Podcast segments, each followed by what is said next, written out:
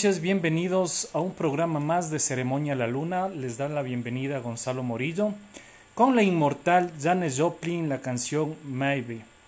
¿Cómo no le vamos a recordar a una célebre en la música del rock and roll? Buenas noches, Pablito, buenas noches, Diego, a este programa más de Ceremonia la Luna, el número 14. Bienvenidos. Buenas noches, Gonzalito. Buenas noches, Pablo. Qué gusto tenerte por acá. Este, una noche muy interesante con un tema muy apasionante, muy nuevo para nosotros y queremos aprender esta noche. Bueno, pues buenas noches, Gonzalito. Buenas noches, Diego. Muchas gracias por este espacio, por apreciar estas cositas. Yo estoy aquí pues abierto a explicarles con mucho gusto y con mucho cariño todo lo que hacemos con, con, con cariño también, pues. Entonces, a las órdenes. Chévere. Eh, Pablo Putzer es el creador de Curo, vodka amazónico. Cuenta, Pablo, cómo fue la idea, cómo surgió la idea de hacer este licor desde lo más profundo de la selva ecuatoriana sale este delicioso producto. Cuéntanos, ¿cómo fue la idea? A ver, bueno, te cuento un poquito. Bueno, pues más o menos yo hace algún tiempo conocí a un buen amigo, Gregor Gorski, un polaco de los de verdad, y que llegó acá un poco al Ecuador con la fiebre del oro, a lavar oro, a todas estas cosas. Por ahí en esto, como buen polaco, le gustaba tomarse su buen, su buen alcoholcito, su buen traguito pero eh, en, el entorno encontraba él simplemente puro, puntas, tichinco, guanchaca, como queramos llamarlo, que es lo, nacional nuestro, no lo autóctono que siempre conocemos seguramente todos. Entonces, eh, lamentablemente estos procesos a veces no tienen un proceso de, de destilación muy, ¿cómo decirte?, muy limpio, muy limpio para dejar, a veces dejan ciertas impurezas como metanoles y esas cosas. Entonces, siempre te transforman en chuchaquis y a él le pegaba mal el chuchaqui, a veces se olvidaba, ya sabes cómo es el purito, a veces engañoso, hay unos buenos, hay unos un poquito menos buenos. Entonces, por esta es cosa, él decidió empezar a, a destilar, a hacer su, su, su, su, boquita, ¿no? Y ahí nació un poco el, cómo nació la magia de lo que es la base, de lo que es.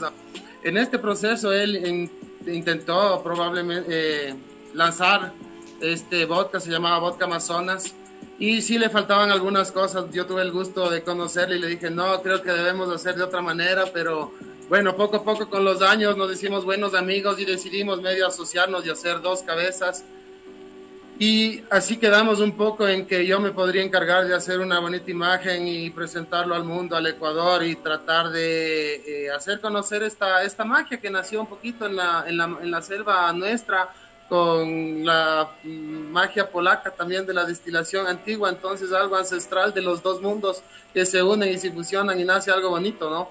Entonces, en este proceso le, le, metimos el chontacurito que sí tomó algunos procesos porque al comienzo se dañaba dentro del trago y era un poquito complicado, nos hizo, nos hizo aprender mucho, estudiar mucho y llegar a un proceso que está hasta ahora, yo no digo perfecto, pero para mi gusto está en un 98% que está bastante bien para lo que nosotros tenemos en nuestro medio, ¿no? Aquí en Ecuador, que eh, yo amo mi país, pero lamentablemente en ciertas cosas sí me siento tercermundista y, y, nos hace falta muchas cosas, ¿no? Sobre todo, pongan un poquito la camiseta y, y amen nuestro país y no solo nos saquen y nos dejen más endeudados y más fregados cada vez. Pero bueno, tema aparte, eh, así nació un poquito Curo, desarrollamos este gusanito, esto nació ya, la Curo lo lanzamos prácticamente al mercado así entre amigos para hacer conocer y todo, hace ya dos años, nació justo en noviembre, hace dos añitos. Y eso, así, ha tenido una gran acogida, siempre el gusanito llama mucho la atención, es un es un gusanito que, que, que, tiene también mucho por decir, pero me imagino que este tema ya lo tomaremos más adelante. Eh, y eso es, un poquito es así como nació Curo. Ahora estamos luchando, empezando en este sueño. Vamos por buen camino, todavía nos falta bastante. Mucha gente cree que somos gigantes y que tenemos quién sabe qué, pero simplemente es la gana de hacerlo, hacerlo con cariño hacerlo y hacer con lo que se tiene. Yo, la verdad, he sido de la idea que no me quiero endeudar con nada, porque la verdad también es difícil aprender con los intereses y todo tan complicado en estas situaciones, ¿no? Entonces, con capital y con eso, ser muy conscientes y ir creciendo de a poquito y así, poquito a poquito, vamos creciendo. Nos falta mucho por delante, todavía somos muy artesanales, pero creo que tenemos un, producto que es realmente muy premium, tiene mucho cariño de por medio y el rato que lo prueben, pues se darán cuenta.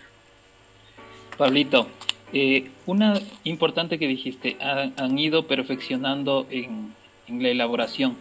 ¿Cuál es la base de, este vodka?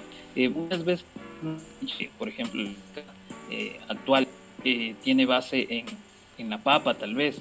¿Cuál es eh, la base de tu vodka?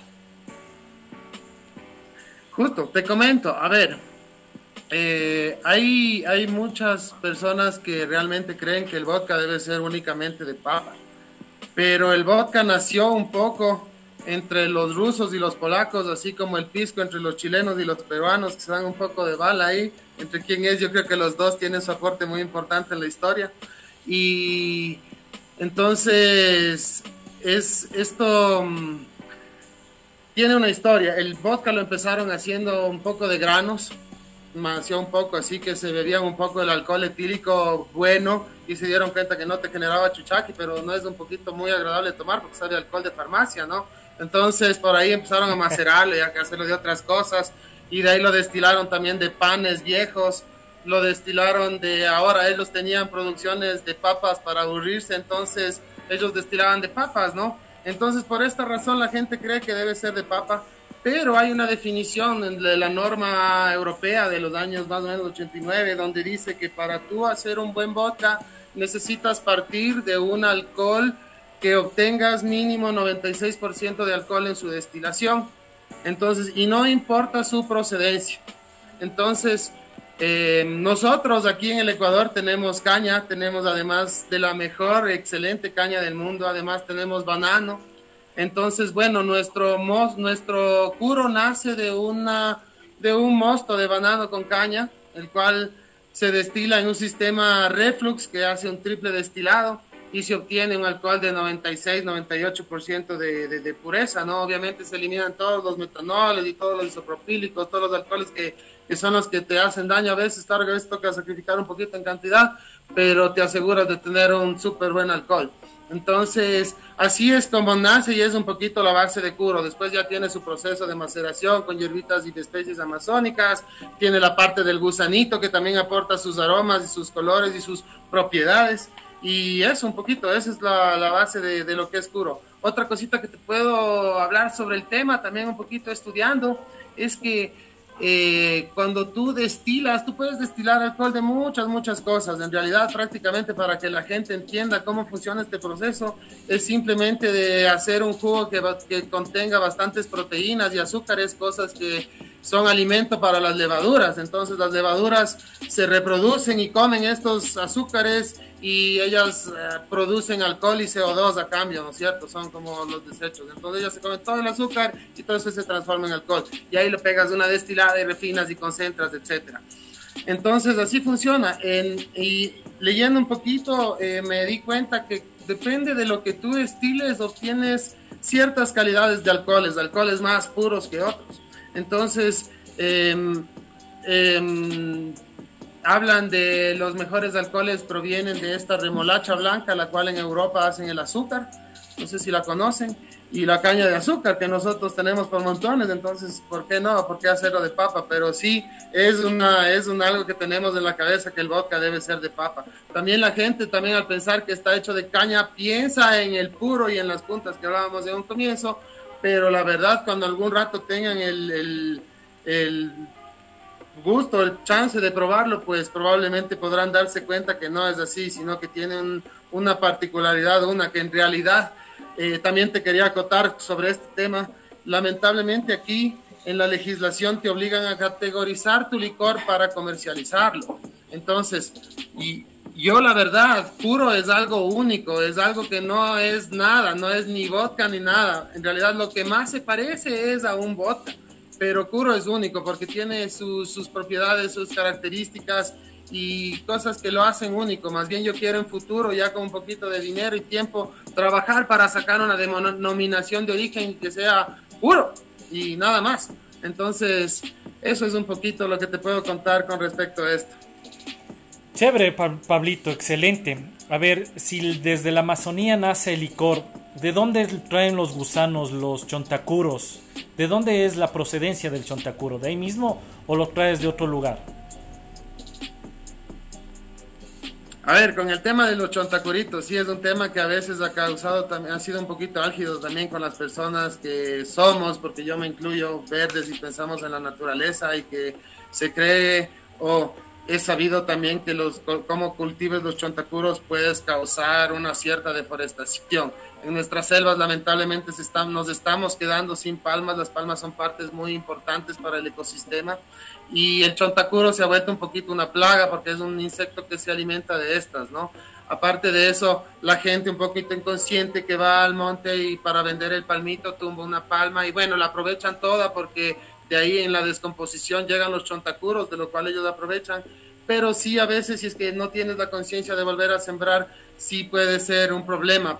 aunque la palma del chontaduro, del chontaduro, que en realidad es la que más se usa para este es una palma que cuando tú la cortas tiene tres brotes. El problema en realidad es más, tres o más brotes. O sea, es una planta que tú la cortas y brota como el eucalipto, como otras plantas. Entonces, no es que se la mata, sino es cuestión de tiempo que vuelva a crecer y vuelva a coger su tamaño. Entonces, eh, sí, lamentablemente en nuestra selva sí está pasando esto.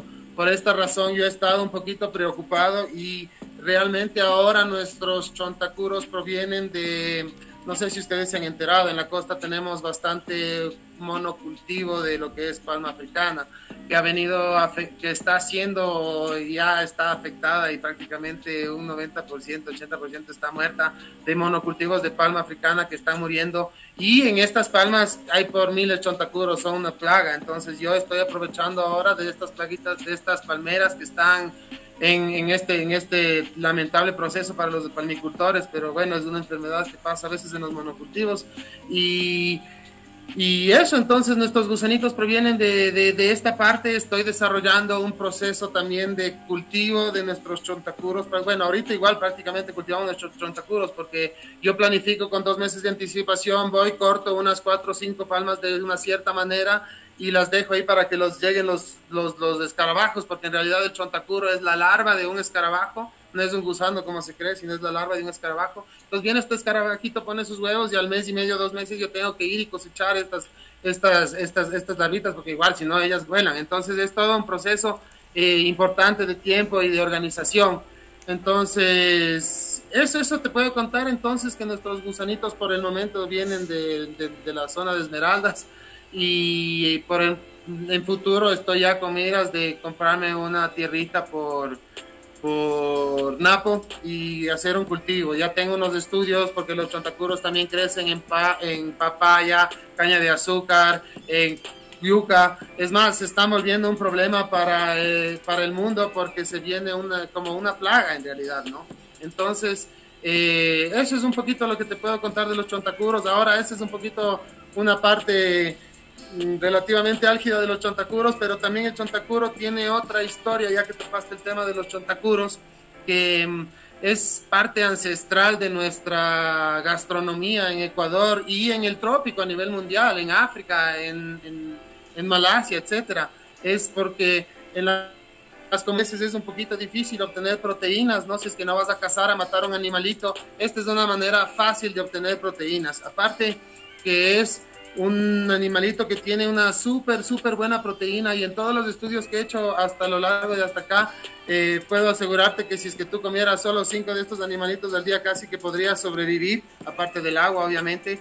Son unos animalitos que son eh, en 90% grasa, es una grasa pero de la buena, de la grasa eh, omegas 3, omegas 6, omegas 9 se ha descubierto a lo largo de la historia que también tiene propiedades medicinales, se curan asmas, bronquitis, problemas respiratorios. Entonces yo intuyo que inclusive hasta para el COVID puede ser bueno. Pues. vale. y capaz que sí. Eh, Pablito, una cuestión, ahora que lo dices, eh, tomando en cuenta todas estas características, siempre a veces el ecuatoriano es reacio a probar cosas nuevas, pero a veces eh, es más valorado el trabajo en el exterior. ¿Has tenido oportunidad de, comprobar con personas en el exterior, de que prueben tu producto, cómo ha sido el comportamiento y la diferencia con el consumidor ecuatoriano? Claro, lamentablemente sí, he podido palparlo directamente, es bastante fuerte, a veces un poco hasta duele, porque lamentablemente nosotros no apreciamos a veces lo que tenemos, ¿no? Y sí, es verdad. Mira, yo tengo un amigo que se llama Antoine, que es un ruso de la orquesta, probablemente algunos lo conozcan y podrán desmentirme si es que miento.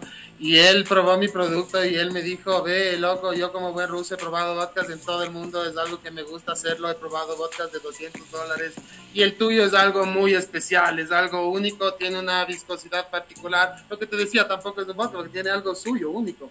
Entonces, sí he podido notar es más, tengo gente que ha venido de afuera, lo ha probado y me ha dicho, claro, cuando ya tengas lista la imagen, la importación, me avisas, yo te compro. Tengo ya gente esperando en diferentes partes del mundo y lamentablemente para mí el tema del gusanito también se vuelve un cuello de botella porque procesar es complicado porque tiene un proceso largo hasta que esté listo para entrar en la botella y una vez que está listo para entrar en la botella yo tengo que cogerlo, hacerle una pequeña limpieza con un cepillo de dientes uno a uno para evitar que haya una grasita que flote por ahí, que no es ningún problema, más bien aporta ricos sabores y todo, pero es más estético, ¿no? Que quieres que el producto sea perfecto y por ahí a veces puede haber una grasita, entonces eh, para evitar esto yo a veces lo limpio con un cepillo mano a mano o un gusanito después lo meto en la botella con unos 15 centímetros de vodka, lo sacudo para que por si acaso cualquier cosa no pueda quedar la botella, de ahí relleno la botella. Entonces es un proceso que yo no puedo masificar, es un proceso que yo no puedo industrializar, no puedo hacer una máquina que haga esto.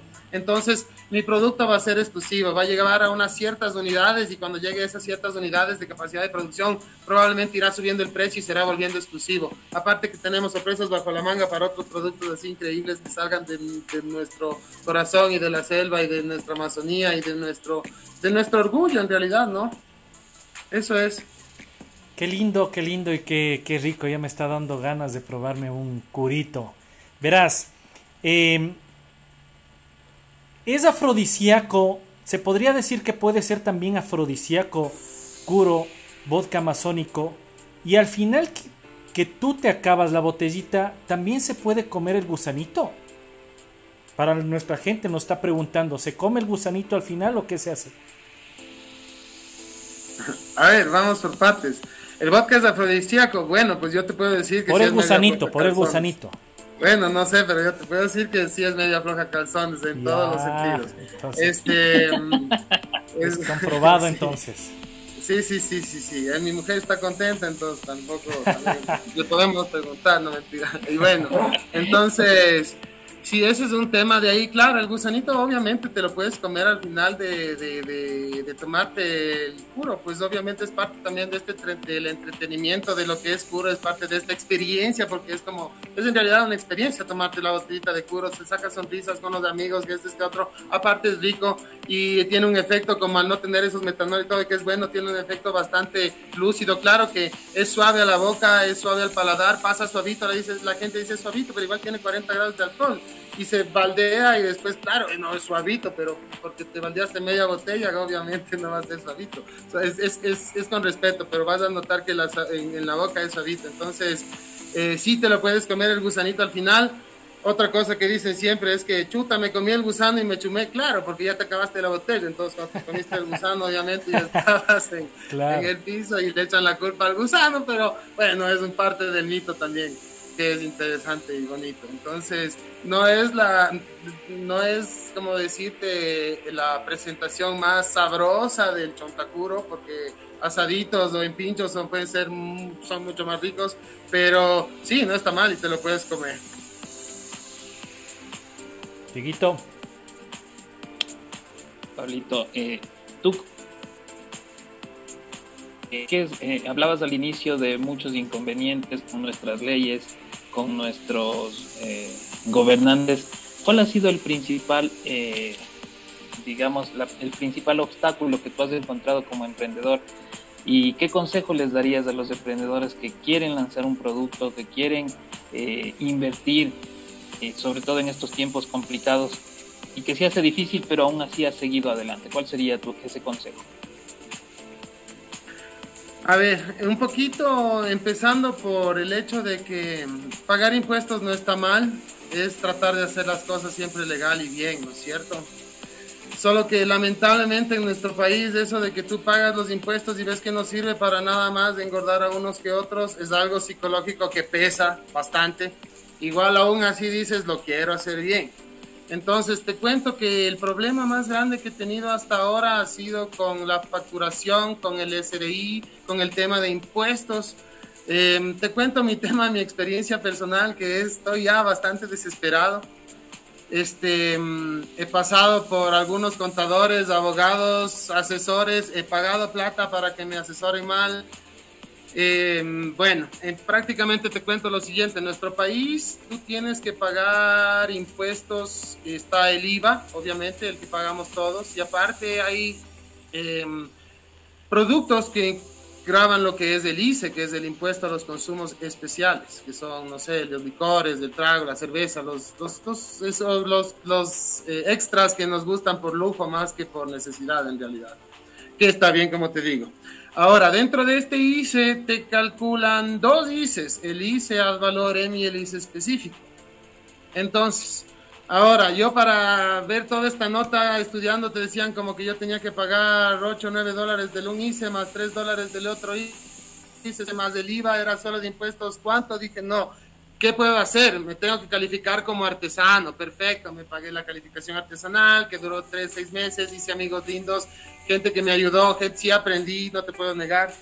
Em, y, bueno, estoy como artesano, tengo el beneficio ahora de no facturar con IVA, que es un gran beneficio, pero entramos con el tema del ICE, ¿no es cierto? Uno dice, bueno, tengo que grabar el ICE, ok, perfecto. ¿Cuánto pago de ICE? Y la gente te dice, te pasan unas leyes, te pasan unas fórmulas, y, es más o menos como que a libre interpretación. Uno puede interpretar eso como, como quiere. Y unos abogados te dicen una cosa, otros te dicen otra cosa. Y bueno, en fin, he pasado, como te digo, meses averiguando todo. En diciembre pagué un asesor que mm, me dijo después de tres meses, mira, aquí está, esta es la fórmula que tú tienes que hacer para pagar los impuestos. Hacemos el cálculo en las fórmulas y sale un dólar con cinco de impuestos por botella. Mm, perfecto, no me suena tan mal, me parece caro, pero está bien, hagámoslo por el país. Y facturamos un dólar con cinco por impuestos. Llegaron las botellas de litro, y hago en la fórmula, no cambiaba nada de impuestos. Digo, pero pasa algo raro. Y le explico, mira, pasa algo raro. Y me dice, ah, sí, es que te he dado mal la fórmula. No ha sido un dólar con 0,5 los impuestos, sino 7 dólares con 47. Era que le corte los huevos, mal, mal loco. Después de que he facturado como 5 mil dólares todo diciembre y seguro, ¿quién se va en medio de que ha facturado mal o que ha querido evadir impuestos o quién sabe qué? Uno, ¿no es cierto? Entonces, estoy en ese dilema. Justo hoy él me dijo, sí, tenemos que encontrar una solución. Hoy a las 11 tenemos reunión. No se presentó otra vez como me ha pasado con todos. Y estoy medio en esta desesperación. Ahora, siendo legales, me dicen, y usando la fórmula, tú puedes en esta fórmula... Eh, únicamente modificar el, grado de alcohólico de tu botella, puedes modificar la capacidad de tu botella, los ml y puedes y el, el, precio de venta al público. No puedes modificar nada más. Entonces, modificando esto en mi botella, que es 40% de alcohol, 750 ml, que la vendo a 16 dólares en teoría con impuestos, me sale un impuesto de 8 dólares, 7 como te digo. Si mi botella a mí me cuesta producir 8 dólares ellos me están cobrando 8 dólares de impuesto. Yo facturo 16 dólares. ¿Dónde está mi ganancia? Pésimo. Mal. Entonces, estoy en un punto en el que no puedo emprender. Si es que tú te fijas leyes en Colombia, Perú, te, los primeros dos, cinco años te, te, apoyan y no te dejan, no te cobran impuestos hasta que te pares, puedas hacer y hacer las cosas, ¿no es cierto? Entonces, ellos están calculando este impuesto sobre lo que es un alcohol mm, de caña que cuesta hacer un dólar el litro, por decirte, ¿no es cierto? Entonces, perfecto. Pero ellos me dan los impuestos porque, a ver, para que me entiendas un poquito. Eh, la caña es considerada materia prima. Hay una cláusula que dice que si tú eres ecuatoriano, produces tu, tu producto de 100% artesanal y hecho a base de caña y hecho 100% en Ecuador, tú deberías ser exento de lisa valoren y pagar el 50% de lisa específico. Perfecto. Les propones esto, te dicen, no, usted entre de lujo porque su botella cuesta más de un litro, pero claro, porque yo tengo un gusanito que me cuesta un dólar más antes de meterle la botella, entonces mi botella no cuesta un litro como el de todos, cuesta dos dólares porque tengo el gusanito. Entonces no me puedes categorizar en lo mismo.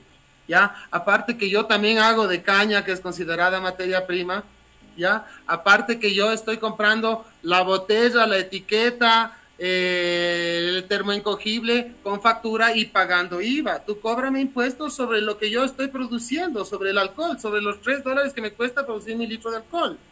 Pero no, loco, me quieren cobrar. Entonces estoy ahorita en esta pelea, estoy desgastado, estoy estresado, estoy angustiado y realmente decirle a la gente cómo emprender en este el tema del alcohol. Verás, una, en una de mis visitas a las tres agencias de SRI, una de las respuestas de los agentes del SRI fue, yo le dije, ¿cómo quiere que emprenda si me cobra tanto? Me dijo, sí, por eso este año muchas empresas de productores de alcohol han quebrado.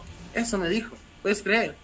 Es como que me, me reí, le dije, loco, en serio, tú me estás diciendo esto es, es, es, es, estresante, es difícil, pero no sé, en esta ley, en este, en este problema estoy, si es que hablamos de un par de meses, ojalá haya encontrado una solución y pueda dar un, una, un consejo esperanzador a los emprendedores, pero por el momento yo estoy ofuscado y asustado y todo, como te comento, mi experiencia no ha sido muy buena, lamentablemente.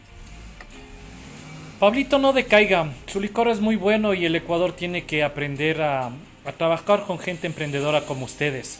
Nos preguntan, ¿cómo puedes prepararle, tú que sabes de toda esta movida, cómo puede preparar, dice, curo con algún jugo? Dice que nos ayudes a, mezclar. ¿Cómo lo pueden hacer? Recomiéndanos eso, por favor. Claro que sí. A ver, primerito, yo antes que nada, yo sé que nosotros no somos una sociedad muy que, que, conozcamos mucho de vodka. Hay gente que sí le gusta, pero en general somos más de caña, de ron, creo, como sociedad. Este, ¿Cómo preparar el curo? Nos, curo es un, como te contaba, bastante eh, único, es, una, es un curo, es, tiene un sabor bastante suave en la boca y es un licor bastante neutro, porque es lo más parecido a un vodka. Entonces, se deja mezclar muy bien con muchísimas cosas, en realidad, ¿ya?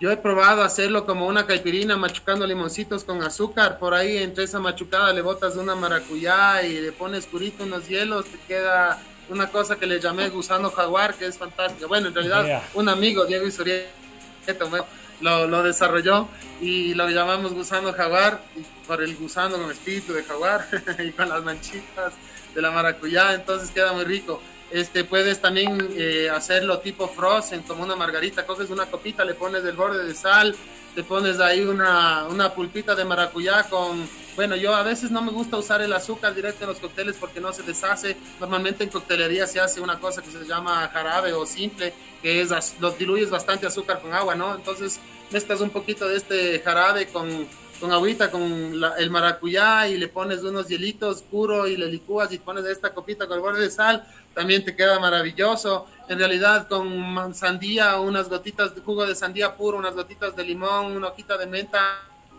delicioso. Con guayusita, que es de alchi, guayusita nuestra, de nuestra selva, eh, y un poquito de ispingo también te queda delicioso. Entonces en realidad puro es muy, muy bueno. Aparte que como es suavito en boca, a veces tú pones puro y te tomas el cóctel y parece que no tiene trago. O sea, dices, uh, ha estado suavito, me ha servido como a niñita, pero, pero en realidad no es así, ¿no?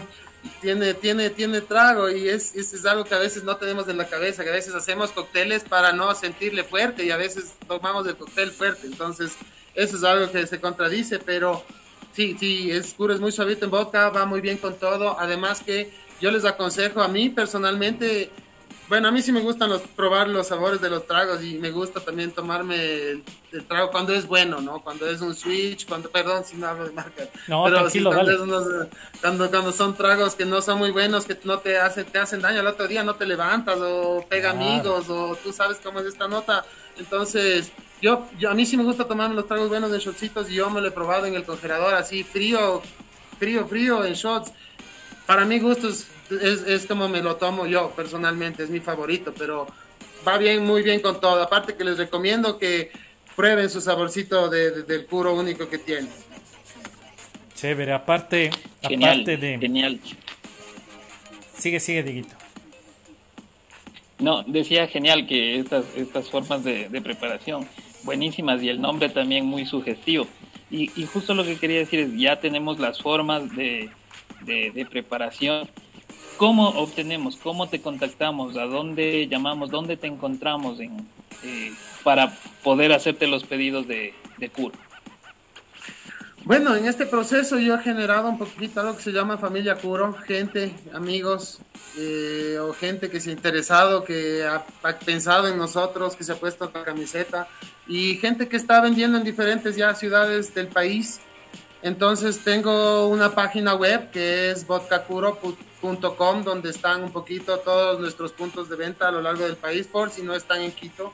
Si es que desean y están en Quito por el sector del norte, estoy yo. Normalmente yo curo lo destilo y lo proceso en Misaguallí, en la provincia de Napo con mi socio polaco y lo traigo en tanques y lo embotello y etiqueto y hago la distribución y logística desde aquí, desde Quito, porque es un poquito céntrico, más fácil, más ágil.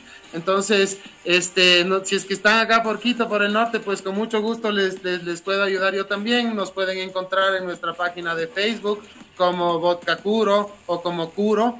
En Instagram estamos como, ¿cómo estamos? Arroba Vodka Curo en Instagram. Eh, estamos también en TikTok. Eh, eso un poquito. Si quieren, también les puedo dar mi número de teléfono. Es el 099 3. A ver, perdón, 099 repítele, repítele. Pero dará bien, no vaya a dar otro número. Verá, después va a tener problemas. Dará bien, por favor. A ver, déjame pensar bien. Piensa, piensa, traga. Eso.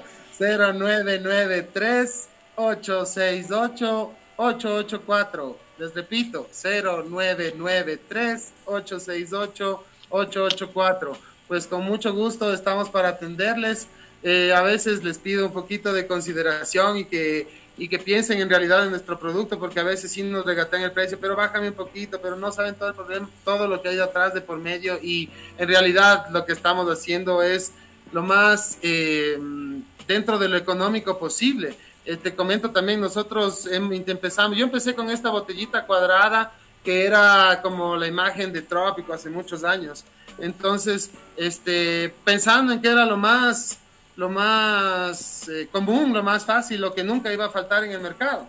Entonces compré esta botellita, empecé con la imagen de esta botellita. A los seis meses me dijeron, no, sabes que este, hay ahora solo botellas de litro. Yo con todo el paquete de etiquetas de 750 fue como que, ¿qué? ¿Y ahora qué hago? Chuta, no importa, tengo solo de litro, no podemos hacer nada. Entonces, bueno, entonces mandemos a hacer etiquetas de litro, perdamos el tiempo, todo, hice las botellas de litro, perfecto. Ya con las botellas de litro 750 a los seis meses, no, ya no tenemos botellas de 750, ahora solo vienen en ámbar, porque así, porque así son los lotes. Entonces yo digo, en ámbar no me sirve porque no se ve el gusano.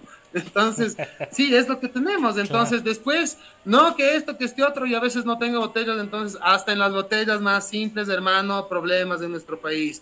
El tema de las tapas, yo quería trabajar con una tapa un poquito más bonita, porque esta tapa guala de trago barata, yo le odio, le detesto. Siempre que me llegaba una botella con esta tapa, le decía, ese trago no me gusta pero lamentablemente pones la tapa que tiene válvulita y estas válvulas tienen fuga. Entonces, cuando envías una botella por ahí echada, llega un cuartito, la gente se molesta. Aunque sea una mejor imagen, es una mala tapa y no te dan opciones. Entonces, te obligan a trabajar con, con, con lo que hay y es un problema, un dolor de cabeza. Por esta razón, yo ahora estoy viendo cómo me endeudo, vendo los carros, hago todo lo posible por traer ahorita mi botella de China. Estoy pensando en esto Solo que ahorita los transportes y todo está encarecido, pero estoy con este sueño ahora de traer el tema de mi botellita de China exclusiva y ya no depender de nadie, te obligan a hacer así.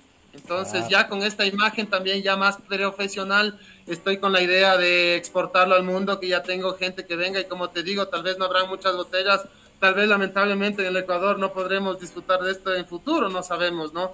Yo voy a hacer lo posible igual por dejar un poquito de esta imagen, aunque sea con la que nacimos, para nosotros, para el Ecuador, para los que queramos, y también la otra, ¿no? De premium y veamos qué pasa, hermano. Esas son las cosas con las que se va avante, pero como les digo, nuestras redes, Vodka Curo, como Curo o arroba Curo o al celular 0993868884, pues con mucho gusto les puedo ayudar. Muchas gracias más bien.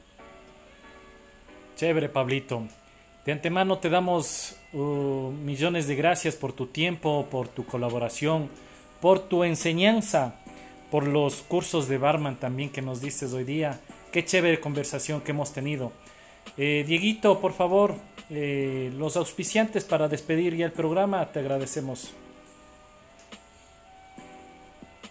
Bueno, Pablito, eh, sí, en verdad ha sido un gusto tenerte acá y justo este es el espacio para estos emprendedores que queremos dar a conocer para que todo nuestro público sepa que hay buenos productos ecuatorianos y que le demos el valor que se merecen, ¿no? Y es así que queremos eh, decirles a nuestros oyentes que Curo se convierte en uno de, nuestros auspiciantes. Va a estar con nosotros el ah, auténtico vodka amazónico, al igual que Akuma No cerveza artesanal, con kits eh, cerveceros muy ricos, muy buenos, que también recomendamos, y a su vez también con Coello Design Studio, que nos ayudan con el diseño en nuestras plataformas. Les invitamos siempre a que nos escuchen los días jueves a las 8 de la noche. Eh, en este horario te agradecemos, Pablito, y un gran abrazo también a todos nuestros escuchas. Chalito, Pablito, buenas noches. Buenas noches, buenas noches hermanos. Muchas gracias por su tiempo, muchas gracias por su espacio, muchas gracias por escucharme, muchas gracias por todo. En realidad, un gusto conocerles y en realidad se les desea siempre lo mejor y siempre hacer las cosas con amor, desinteresadamente y, bien, con gusto, siendo agradecidos y la vida siempre te regresa al doble, siempre será así. Muchas gracias a todos, un abrazo fraternal y una excelente noche. Muchas gracias con todos. Esto fue Ceremonia a La Luna en su programa número 14. Nos despedimos, que tengan una linda noche. Esto es Ceremonia a la Luna.